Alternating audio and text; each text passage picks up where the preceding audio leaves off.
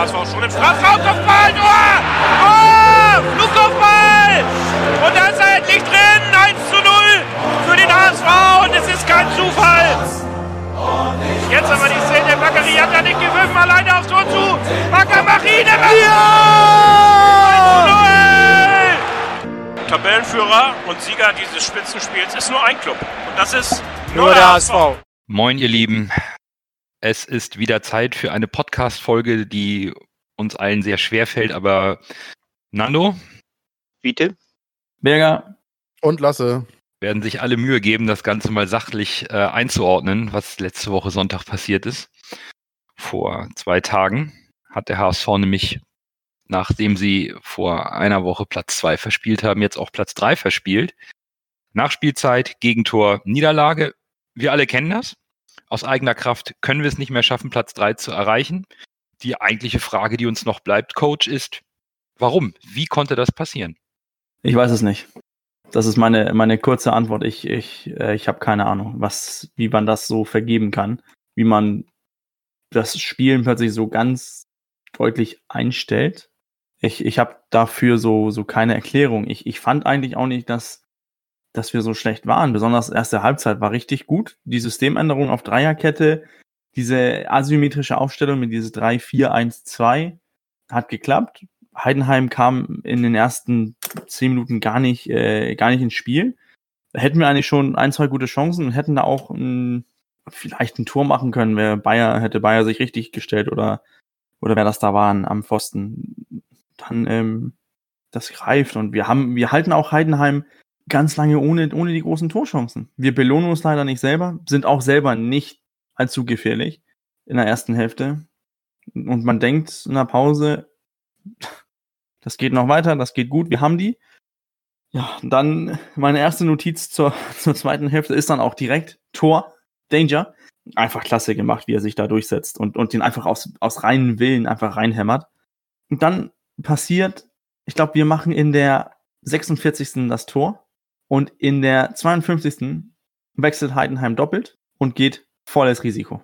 Voll direkt, offensiver, gehen richtig drauf.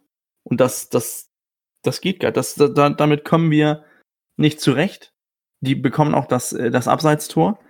Und wir, wir bauen einfach, wir bauen einfach weiterhin ab. Wir bauen ab, wir bauen ab, wir bauen ab und graben uns tiefer und tiefer in, in die eigene Hälfte rein und bekommen irgendwie nichts so richtig zusammen. So, so das, so mein Gefühl, so auch meine Notizen, wie, das, irgendwie passt das nicht. Und, und Heidenheim macht einfach weiterhin Druck. Und dann denke ich, okay, das ist das Spiel, was ich gesehen habe. Das ist auch das Spiel, was ich dann so in den Statistiken wiederfinden werde. Was ich dann sehe, dass als wir noch 1-1 stehen, steigt unser Ballbesitz von 51 Prozent am, im Anfang der ersten Hälfte auf 55 Prozent. Wir bekommen dann mehr Spielanteile.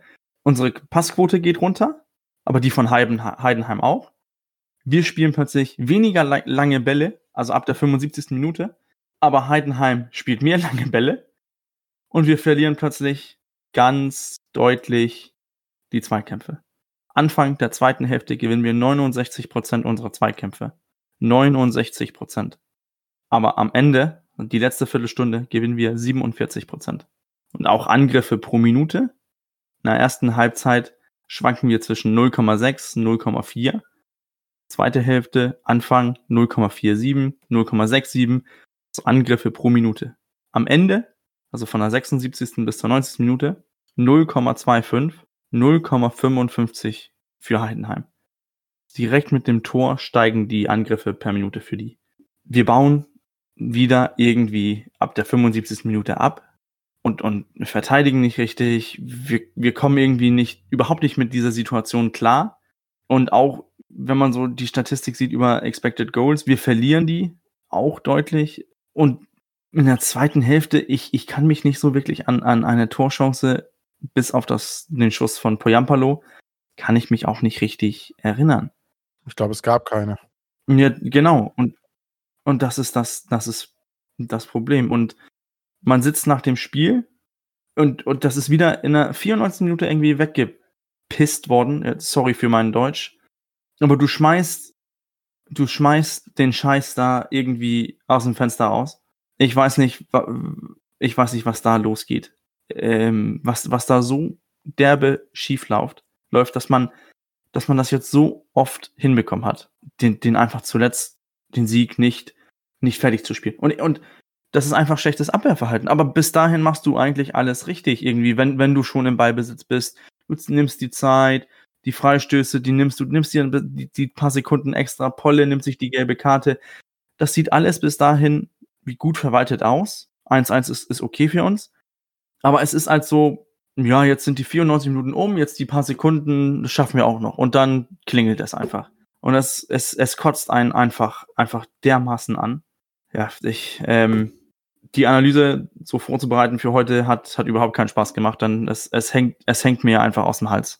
Du hattest in der Halbzeit ja auf Twitter kurz analysiert für unsere Follower und gesagt, der HSV sollte jetzt nicht strukturell irgendwie was verändern oder personell, sondern warten, weil das 0-0 reicht und auf Heidenheims Wechsel reagieren. Das hat Hacking ja auch gemacht.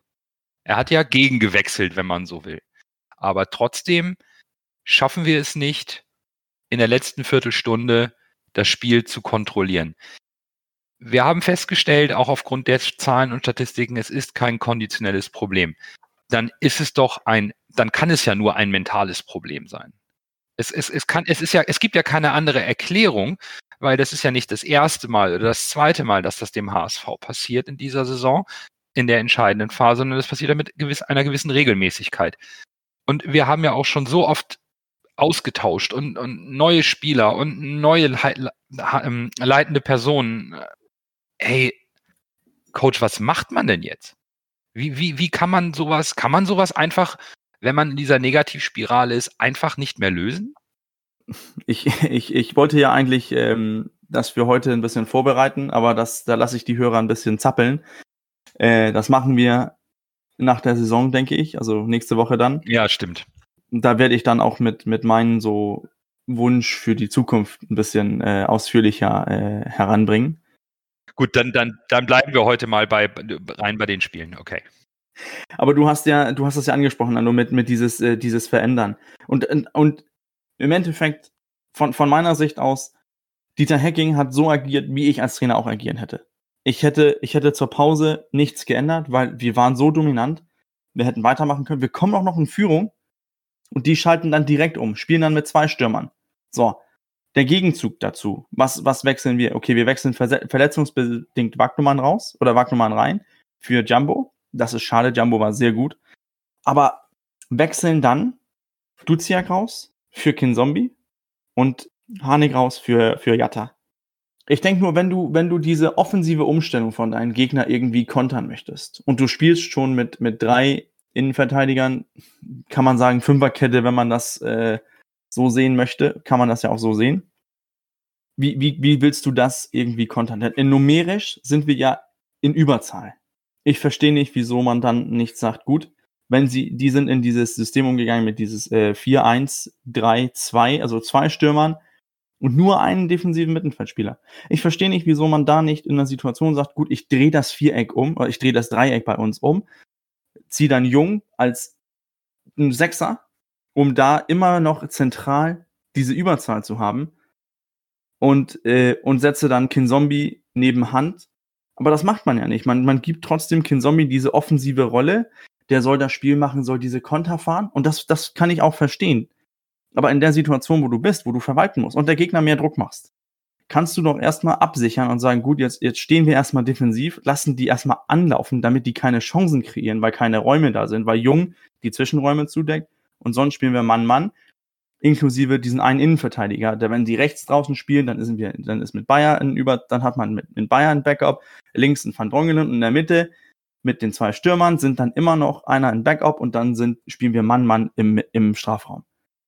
Ich, ich verstehe nicht und ich, ich reg mich jetzt tierisch darüber auf, dass man als zweiter Bundesliga-Trainer mit so viel Erfahrung, mit so, so einem Team um sich, dass man das nicht erkennt, dass man das im Spiel mit den Möglichkeiten, die man heutzutage hat, dass man das nicht erkennt. Das regt mich auf. Das ist, das ist, das ist in meinen Augen naiv, einfach daran zu glauben, dass Heidenheim, die eigentlich nichts zu verlieren haben, denen ist es scheißegal, ob wir 3 0 gewonnen hätten oder, oder 5-0. Das ist denen scheißegal. Die mussten die mussten voll rauflaufen, volles Risiko gehen. Haben sie auch sehr gut getan. Aber wir haben zu halbwegs arrogant einfach gedacht, wir behalten den Zehner anstelle von Sechser und versuchen dann auf Konter zu spielen. Mit drei Leuten anstelle von zwei Spielern, mit Jatta und, äh, und Boyampalo. Ich, ich, ich verstehe nicht, wieso man nicht einfach sagt, gut, jetzt haben wir was zu verlieren, wir haben das Ergebnis. Heidenheim muss zwei Tore machen. Wir müssen irgendwie verhindern, dass sie das erste Tor machen. Hätten die in der 94 Minute das 1-1 gemacht, okay. Es, es wäre es wär ein ganz, ganz anderes Szenario gewesen. Und ich, ich, ich, ja, ich, ich kann das irgendwie nicht anders erklären. Es, es regt mich einfach aus, dass man taktisch von Heidenheim ausmanövriert worden ist. Denn die haben das System geändert. Unsere Reaktion darauf waren, waren Spielertypen zu, Typen zu wechseln, aber das System nicht zu wechseln. Und das, das regt mich auf in so ein Spiel, dass man dann nicht als Trainer sagt, gut, ich muss systemmäßig auch darauf reagieren. Aber war das nicht schon die ganze Saison so, dass Hacking in meinen Augen während des Spiels nicht wirklich variabel ist, was das System angeht? Also wirklich taktisch ausgecoacht hat Hacking den Gegner, finde ich persönlich selten. Also das, Das stimmt schon. alles wir haben eigentlich immer über den, über die, also über die dominante Spielweise haben wir es immer gemacht mit individueller Klasse. Ich war selber sehr überrascht darüber, wie Hacking aufgestellt hat. Fein raus, Kittel raus, ähm, äh, sehr kompakt zu stehen und trotzdem gegen Heidenheim aus meiner Sicht ein sehr gutes Spiel zu machen. Dann spielt uns das Tor direkt in der zweiten Halbzeit, was Poyampalo sensationell macht, sowas von in die Karten und wir kriegen es wieder nicht hin. Ich habe zu dem Moment habe ich wirklich gedacht, okay, wir sichern jetzt Platz drei, dann haben wir zumindest die Relegation. Aber dieses Abwehrverhalten in der, es war ja schon die 95. Minute, das, das, das, das ist für mich so unverständlich. Aber wir können da ja so viel über Taktik und so äh, diskutieren, wie wir möchten. Bei so einem Ding in der letzten Sekunde quasi des Spiels so eine Hail Mary, wie man sagen würde im Football, die Schnatterer dann nach vorne peitscht. Sorry, was macht die Abwehr da? Was macht Van Drongelen in dem Moment? Der irrt da durch den Strafraum, guckt noch nicht mal richtig, guckt komplett falsch und sp der springt ja noch nicht mal hoch zum Kopfball. Ja, es ist, Wenn ihr euch das Tor in der Z- Wiederholung anguckt, der versucht ja noch nicht mal zum Kopfball hochzugehen. äh, ja, es ist ein bisschen, ich bin ratlos. Ich habe das, ähm, also das Ding hat mir ein bisschen, ein bisschen den Rest gegeben. Fiete, du warst immer sehr optimistisch. Du hast gesagt, wir packen das auf den Punkt, wir kommen dahin Ja, und dann passiert wieder das ähm, äh, HSV doing HSV things. So, äh, wie, wie gehst du mit sowas um, wenn du so ein Spiel so aus der Hand gibst, so in, in so einem Finale? ich bin unsagbar sauer, will ich ganz ehrlich sagen. Also ich bin nicht derjenige, der hier ständig ausflippt und all sowas. Ich, ich äh, fresse das mehr in mich rein, aber ich bin unsagbar sauer, ich ganz ehrlich sagen, über die äh, Leistung der letzten 20 Minuten, kann man quasi sagen. Wir haben ja noch ein paar kleine Chancen gehabt. Ich glaube, Jung hat noch eine Chance gehabt und Finn Zombie, glaube ich, auch noch eine. Stimmt, der Kopfball von Jung, du hast recht. Aber und Ken Zombie hat auch noch mal draufgezogen. Und, aber äh, das war entschieden zu wenig. Dass man sie erstmal kommen lässt, ist äh, okay, aber dann muss man äh, Gegenpower entwickeln. Bloß äh, wir haben uns versucht, nach vorne zu kombinieren. Hier ein Pass, da ein Pass, da ein Pass. Und sobald wir am 16er waren, ein langer Pass von denen, also so ein richtiger Befreiungsschlag, so ein Schlag nach vorne. Und die waren wieder vorne. Also, und und äh, die, die Frequenzen, die wurden immer kleiner. Die kamen immer schneller wieder nach vorne, als wir es, es geschafft haben, äh, den Ball nach hinten, äh, also von uns aus nach vorne zu bringen. Es fehlte nachher auch einfach die Entlastung. Ich, ich verstehe aber nicht, warum. Ich verstehe es einfach nicht, warum, warum man das nicht verteidigen kann. Wenn man weiß, die arbeiten nur mit langen Bällen nach vorne holzen, dann darf man eben nicht so weit aufrücken als Abwehr. Das ist Van Drongelen und so, die haben vorne nicht zu suchen in dem Moment, wenn wir, äh, zumindest nicht, wenn, wenn wir unbedingt äh, das Ergebnis halten. Also wenn, es war ja für uns die bessere Situation. Das das 0-0. Und, äh, nee, das 1-1. Und ich verstehe es einfach nicht. Das ist, Man könnte es Dummheit nennen. Entschuldigung. es ist nicht intensiv genug gespielt worden im letzten Ende. Und es ist taktisch unklug gespielt worden im letzten Ende. Diese Kombination. Und das ist ja nicht das erste Mal. Das ist das vierte Mal innerhalb von acht Spielen nach der Corona-Pause. Dass man da nicht draus lernt. Ich habe ja immer gedacht, da findet irgendwann mal ein Lerneffekt statt. Aber, aber äh, Nein. ist nicht. Und, und das, das regt mich auf. Das, das stört mich ganz enorm. Ich meine, wir können ja auch noch darüber sprechen, dass der HSV als Aufstiegsfavorit und lange mit spielbestimmte Mannschaft in dieser Saison zum neunten Mal eine Führung aus der Hand gegeben hat und trotz Führung nur siebenmal unentschieden und zwei Niederlagen irgendwie hingezaubert hat. Das sind äh, statistisch gesehen, sagt man, wir haben irgendwie 20 Zähler verspielt bei einer 1 zu 0 Führung. Nur Nürnberg ist, äh, ist schlechter. Und seit dem äh, Neustart nach Corona hat der HSV fünfmal eine Führung nicht über die Zeit gebracht. Drei Unentschieden, zwei Niederlagen. Jetzt bin ich ganz ehrlich, wir sind ja alle ein bisschen ratlos, enttäuscht, frustriert. Aber wenn ich solche Zahlen lese, anhand der Ergebnisse, die die Mannschaft geliefert hat, dann ist das nicht aufstiegstauglich. Damit erreichst du deine Ziele nicht. Wenn du eine Top-Mannschaft bist, musst du, wenn du neunmal in Führung gehst, in, in der zweiten Liga mit so einem Kader, musst du mehr Siege holen und nicht sieben Remis und zwei Niederlagen und schon gar nicht nach der Corona-Pause gar keinen Sieg holen, wenn du fünfmal in Führung gehst. Das ist einfach, ganz sachlich gesagt, viel zu wenig. Oder Lasse? Klar, brauchen wir nicht drüber reden. Das ist einfach auf Deutsch gesagt schlecht. Fehlende Qualität, fehlende Nervenstärke. Ich weiß jetzt nicht, ob das vielleicht eine Kombination aus beiden ist oder ob es einfach fehlende Qualität ist, aber es lief ja, es ging ja in der Hinrunde. Man hat ja gemerkt, was die Mannschaft kann. Gut, da war die Drucksituation geringer, weil es nicht gern äh, Saisonende ging. Aber ich habe ja schon die Folgen alle gesagt. Ich habe das ja quasi, ich habe es ja schon geahnt, was passiert. Und das ist definitiv ein mentales Problem, was der HSV hat. Mit Fehlern von Hacking noch dazu. Und ich sehe einfach nicht, wenn ich jetzt mal das Fass aufmachen muss, es tu, ich will es eigentlich nicht, weil ich, ich war ja am Anfang der Saison auch total pro Hacking und ich habe auch immer gesagt, wir müssen da auf Kontinuität setzen. Aber für mich, als Hacking gekommen ist, hat da immer dieses Gefühl des, der war immer so, blöd gesagt, so eine, der war so eine Vaterfigur quasi fast schon. Der war so unantastbar. Man dachte mal, der Dieter Hacking, ne? Das ist ein ausgebuffter Fuchs, der macht das, wir müssen ihm nur vertrauen, dann läuft's. Und diese Fassade und dieses Gefühl ist bei mir komplett weg. Ich habe nicht das Gefühl, ach, Hacking biegt das schon noch rum, der lässt sich, der denkt sich irgendeinen Kniff auf und nimmt den Druck von der Mannschaft. Wenn du den in den Interviews siehst, ich finde den extrem schmallippig. Ich finde ihn teilweise sogar, sorry, dass ich das so sage, teilweise sogar ein bisschen arrogant und patzig in den Interviews. Klar, der ist auch nur ein Mensch, auf dem lastet jetzt auch Druck. Aber ich dachte einfach, in seiner Position und mit seiner Erfahrung kann er mit diesem Druck besser umgehen. Aber bei ihm kommen jetzt halt auch menschliche Züge zum Vorschein und man sieht, dass er keine Maschine ist. Lass uns diese Diskussion mal erstmal, äh, also bis nach der Saison verschieben.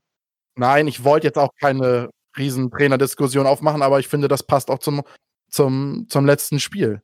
Das stimmt schon. Ich glaube, man darf schon sagen, auch wenn noch ein Spiel zu spielen ist, dazu kommen wir ja gleich nochmal, dass das alles ein bisschen sehr, Waldemar Hartmann hat ja gesagt, das ist der Tiefpunkt und der nächste Tiefpunkt, aber wir sind jetzt in dieser Saison, um mal vielleicht Heidenheim abzuschließen, mit dieser Niederlage wirklich an einem Tiefpunkt, nämlich raus von den ersten drei Plätzen und aus eigener Kraft können wir den Relegationsplatz, Platz zwei sowieso nicht mehr. Glückwunsch an dieser Stelle an Stuttgart, auch wenn es äh, rechnerisch noch möglich wäre, vom Platz zwei runterzufallen, aber bei der, bei der Tordifferenz ist das ähm, sowas von unwahrscheinlich. Von daher Glückwunsch auch an Stuttgart zum Aufstieg. Der HSV kann es aus eigener Kraft, wie letztes Jahr auch, nicht mehr schaffen, mindest, äh, zumindest Platz drei zu erreichen. Das ist ein Tiefpunkt nach so einer Saison wo man guten Fußball gespielt hat, eine gute Harmonie hatte, eine gute Außendarstellung, aber momentan ist da ein, da ist irgendwo ein Bruch passiert, der jetzt in diesen schwachen Ergebnissen mündet. Und damit haben wir für das Spiel am Sonntag zu Hause gegen Sandhausen für den letzten Spieltag ein Problem und es könnte sich 2019 wiederholen. Ich möchte noch eine Sache sagen, bevor jetzt hier ein großer Shitstorm ausbricht oder sagt, der Lasse fordert hier Hacking raus. So war das nicht gemeint. Nur für mich ist dieser unantastbare Status, den Hacking für mich teilweise hatte, weil ich immer das Gefühl hatte, der, der regelt das schon, Dieter regelt das. Der ist für mich einfach weg, dieser Status. Und ich bin auch nicht derjenige, der entscheidet, ob er bleibt. Und ich möchte mir auch nicht anmaßen, ob er jetzt der Richtige für den HSV ist. Das ist nur meine, meine persönliche Meinung, dass man vielleicht auch wenn man sagt, man muss auf Kontinuität setzen, das mit, müsste Herr der Vorstand halt mit ihm diskutieren, wie sie weitermachen, was sie gedenken zu tun. Weil ich glaube, die nächste Entscheidung, die der HSV trifft, wird eine ganz, ganz, ganz, ganz wichtige auf dieser Position. Die diskutieren wir dann genau, nächste Folge, wirklich ja. nach der Saison mal aus, wie wir das sehen. Aber ich glaube, Heidenheim, da gibt es, glaube ich, nicht mehr viel zu analysieren. Wir sind alle erschüttert ein wenig über die aktuelle Situation. Der Coach hat super gesagt, wir haben alle kein Verständnis für das Verhalten auf dem Platz und die taktischen, ähm, ja, fehlenden Antworten auf den Gegner. Nichtsdestotrotz, wir haben immer noch unsere Kategorie Man of the Match und die fällt auch nach so einem Spiel nicht aus. Dann erst Groh, der den Ball übernimmt. Halblinke versucht zu Mackert. Er sollte schießen. 25 Meter am ersten frei. Schuss auf das Tor. Tor! Tor! Ein herrlicher Treffer. Ein wunderbarer Treffer. Angeschnitten. Der Ball fliegt da unhaltbar rechts ins Eck. Wenn wir jetzt einen Ball hätten, würde ich es Ihnen nochmal zeigen. Es gab, um es vorwegzunehmen, tatsächlich Zuhörer-Votings. Dafür sind wir sehr, sehr dankbar, weil wir uns vorstellen können, wie schwer das ist, nach so einem Spiel überhaupt an unserem äh, Saisonvoting oder Spieltagsvoting teilzunehmen.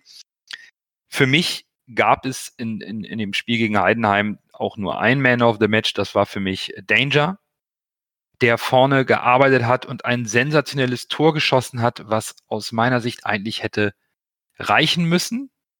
Und auch sonst lässt sich dieser Junge als Leihspieler hier überhaupt nicht zu Schulden kommen. Der trifft und trifft und trifft und erfüllt einfach seinen Job, wie auch in Heidenheim. Deswegen für mich mein Spieler des Spiels vom HSV.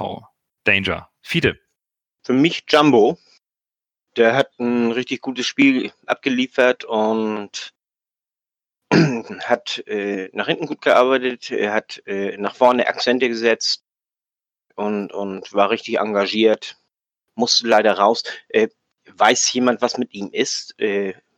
Fällt er länger aus oder irgendwas? Ich habe da nichts gelesen. Habe ich nicht gelesen, nur dass es wohl Krämpfe oder sowas ein bisschen was war, aber bis jetzt so, noch okay. nichts, was irgendwie auf eine schwerwiegende Verletzung oh, okay. hinweist. Danke. Aber wie gesagt, also Jumbo ist mein Man of the Match. Coach. Ja, ganz interessant. Ich habe zwischen den beiden geschwankt, Jumbo und, äh, und Danger. Aber bin auch für äh, Poyampalo im, im Endeffekt. Dann fehlt noch unser Lasse. Ich habe zwischen Pollersbeck und Poyampalo tendiert, gehe dann aber auch mit Poyampalo. Weil das Tor war, das Tor war richtig, das war richtig stark. Ja, dann gehen wir in der Mehrheit mit unseren Zuhörern. Poyampalo wurde zum Man of the Match gewählt. Auf Platz 2, da gehen dann die Zuhörer mit Fiete und haben äh, Jumbo auf 2 gesetzt. Und Platz 3 teilen sich dann äh, Gideon Jung, Aaron Hunt und Jeremy Duziak. Ja, Sonntag 15.30 Uhr alle gleichzeitig. Schützenhilfe aus Bielefeld wird benötigt. Bielefeld hat versprochen, dass sie das Spiel nicht verlieren wollen. Die wollen Gas geben, hat der Trainer im Interview gesagt. Uwe Neuhaus. Aber der HSV muss ja auch selber punkten. Ist ja nicht so, dass wir jetzt einfach wieder zurücklehnen können. Es kommt Sandhausen, es kommt der neugeborene Goalgetter Dennis Diekmeyer. Und wir brauchen, wenn Bielefeld gewinnt, äh, einen Punkt, meine ich wenn ich die Tabelle jetzt noch richtig im Kopf habe. Und ähm, wenn Bielefeld zumindest einen Punkt holt gegen Heidenheim, dann müssen wir gewinnen. Da unser Torverhältnis uns immerhin auch bei Punktgleichheit an Heidenheim vorbei schießen würde, immerhin. Aber irgendwo das ist schon, das ist schon ein kleines Fußballwunder, was der HSV jetzt am, am Sonntag braucht. Und ich spiele den Ball jetzt erstmal an unseren Hauptoptimisten weiter, denn bei mir selber ist der Optimismus gerade raus. Fiete, klappt das noch am Sonntag? Ich denke ja. Bielefeld ist noch gut drauf, sicherlich. Die haben äh, nachher das, das 3-3 geholt und, und äh, also noch, noch kassiert, nachdem sie 3-0 geführt haben.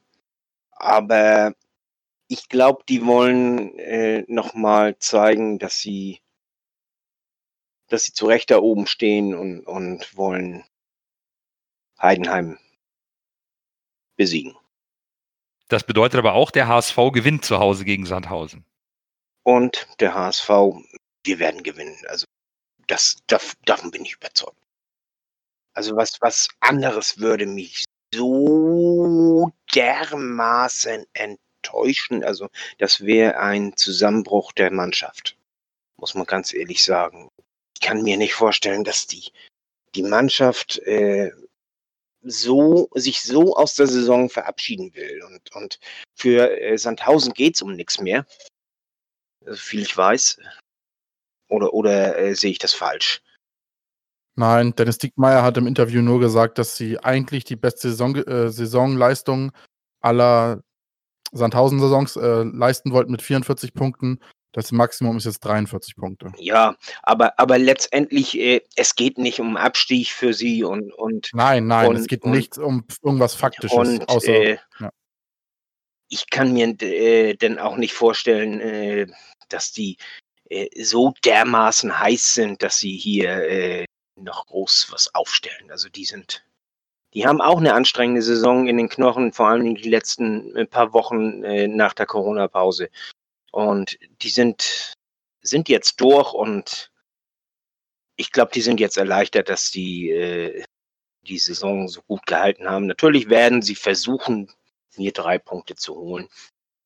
Und sie werden vor allem, äh, wenn sie die Möglichkeit haben, äh, zum Schluss nochmal aufdrehen. Das, da muss man klar mit rechnen. Aber da müssen wir, das ist das letzte Spiel. Da musst du, und da geht es um alles. Und, und da musst du wirklich äh, deine, die allerletzten Reserven noch rausholen und, und, und äh, auch auf, auf 105 Prozent gehen. Nicht bloß auf 100. Und, und äh, das, das, äh, und ich, ich, ich kann mir beim besten Willen nicht vorstellen, dass unsere Spieler das nicht tun. Und und dass sie sich nicht, nicht. Die sind auch so enttäuscht von diesem Spiel gewesen, glaube ich. Sandhausen ist nicht der Gegner wie Heidenheim und ist auch nicht, nicht so ein unangenehmer Gegner wie Wiesbaden oder so, die, die äh, zwar nicht gut sind, aber die sind unangenehm zu spielen. Osnabrück ist unangenehm.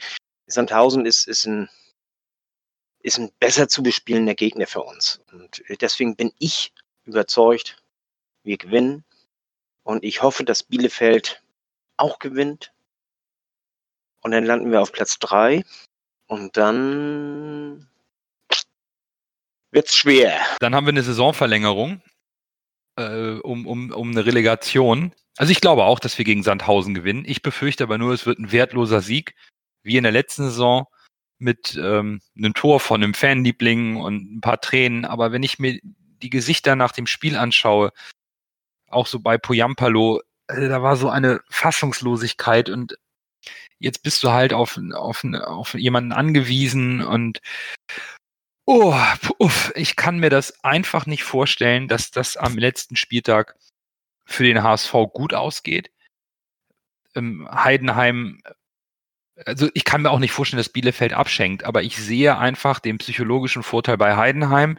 Die werden alles auf den Platz lassen weil sie es selber in der Hand haben. Und sollte es der Fall sein, dass uns das Ding auf dem Silbertablett erneut serviert wird, ich meine, gut, meinetwegen, aber tatsächlich ist mein Optimismus jetzt ein bisschen dahin und ich möchte auch nicht mit großen Hoffnungen am Sonntag mir dieses Spiel anschauen, weil es aktuell sehr, sehr schwer ist, die ganze Situation rund um den HSV sportlicher Natur so richtig zu verarbeiten. Für mich, ich tue mich schwer, da ein, ein gewisses Vertrauen entgegenzubringen. So gerne ich auch noch daran glauben möchte, mir fehlt so ein bisschen der Elan. Vielleicht kommt das noch am Sonntag, vielleicht passiert ja was in Bielefeld, wo man anfängt wieder zu glauben und zu hoffen. Und natürlich würde ich mich auch freuen, wenn wir die Chance auf die Relegation bekommen, weil wir dann einfach, dann haben wir wenigstens noch eine Chance auf den Aufstieg.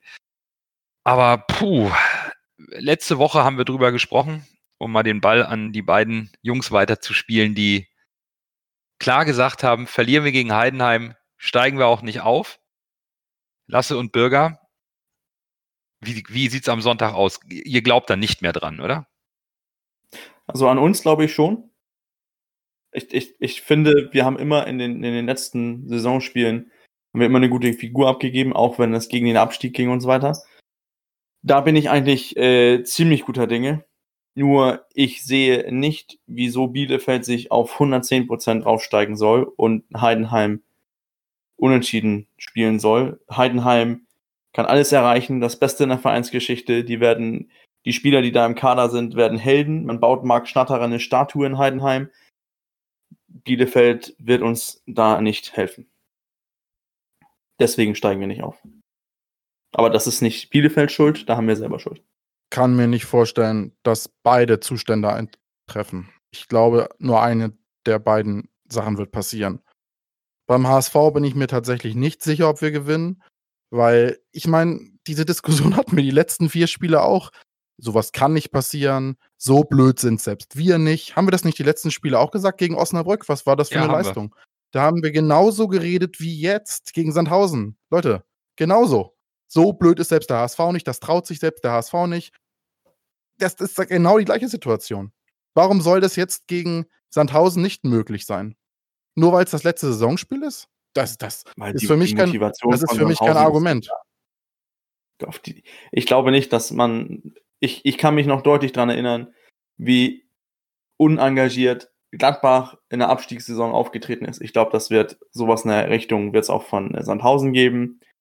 Die, die wollen nicht mehr. So verrückt, wie die Saison jetzt, jetzt läuft, haut uns am Ende Diekmeyer wirklich das Ding rein. Das ist vollkommen utopisch, aber ich halte das momentan nicht für unmöglich. Was ist denn dieses Jahr alles schon passiert? Erinnert euch ans letzte Spiel gegen Heidenheim. Ich glaube, es ist nicht unmöglich, vielleicht schießt da nicht das entscheidende Tor, aber es ist nicht unmöglich, dass wir das Ding verlieren und, die, und, Diekmeyer ein Tor schießt. das 1-1 in der Nachspielzeit durch Dennis Diekmeyer. Ja, irgendwie sowas. Aber äh, und nochmal zum Spiel Bielefeld gegen Heidenheim zu kommen. So wie ich es letzte Folge gesagt hatte mit Bielefeld und Abschenken, so extrem ist natürlich nicht eingetroffen.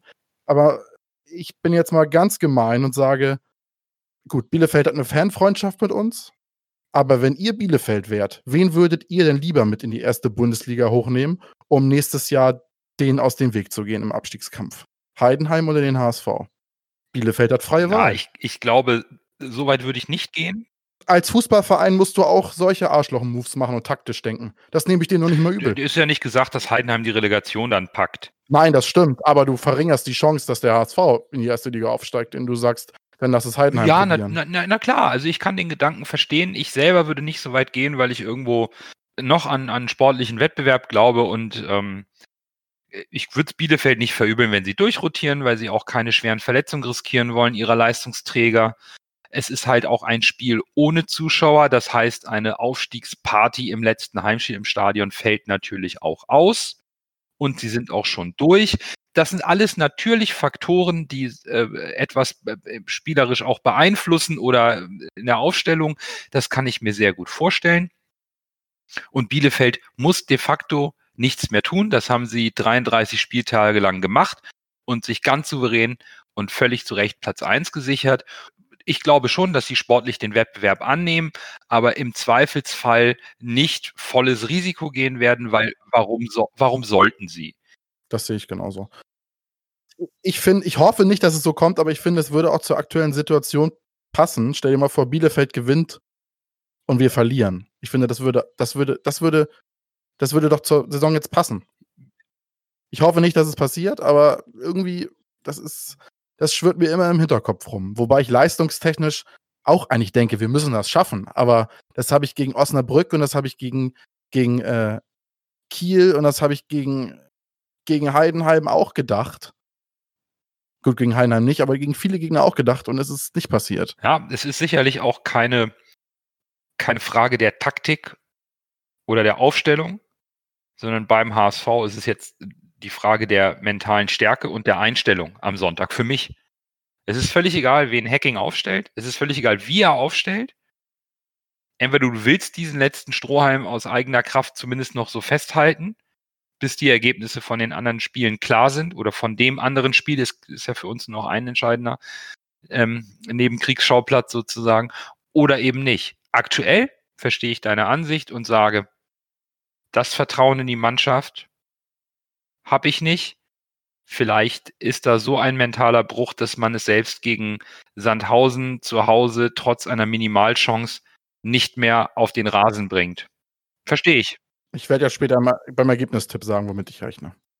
Noch Meinung zum Spiel gegen Sandhausen der Lage zum HSV? Coach oder Fiete? Ich habe meinen Senf dazugegeben. Der Coach wohl auch? Ich, äh, wie gesagt, nach der Saison. Ja, der Rest kommt nach der Saison. Der Rest also. kommt nach der Saison. Dann lass uns doch einfach mal trotzdem das letzte Spiel aufstellen und tippen. Ich würde an Hacking Stelle umstellen. Ich würde ähm, Polle im Tor lassen und äh, Leibold links ist klar. Ich würde Van Drongelen und Gideon Jung in die Innenverteidigung stellen, weil ich mit Letschert momentan einfach nicht mehr zufrieden bin. Die haben sich alle nicht viel gegeben, das verstehe ich, aber keine Ahnung, das ist ein Gefühlsding und ich würde mit Wagnoman auf der, auf der rechten Verteidigerposition gehen. Auf die äh, Doppel-6 oder 6er-8er ähm, würde ich mit äh, Kinzombie und Hand gehen. Dann hätte ich auf der äh, Außenbahn rechts äh, Jamra. Dann hätte ich links Yatta.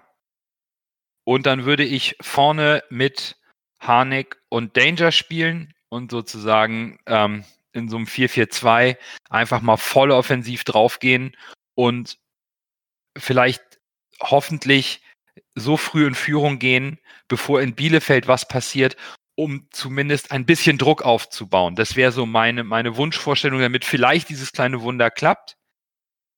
Und entgegen meines Pessimismus und meinem fehlenden Glauben an dieses Wunder sage ich einfach aus dem Bauch heraus, dass wir das Spiel auch deutlich gewinnen mit 3 zu 0. Fiete? Ja. Ähm, Pollersberg im Tor ist klar. Leibert links ist klar.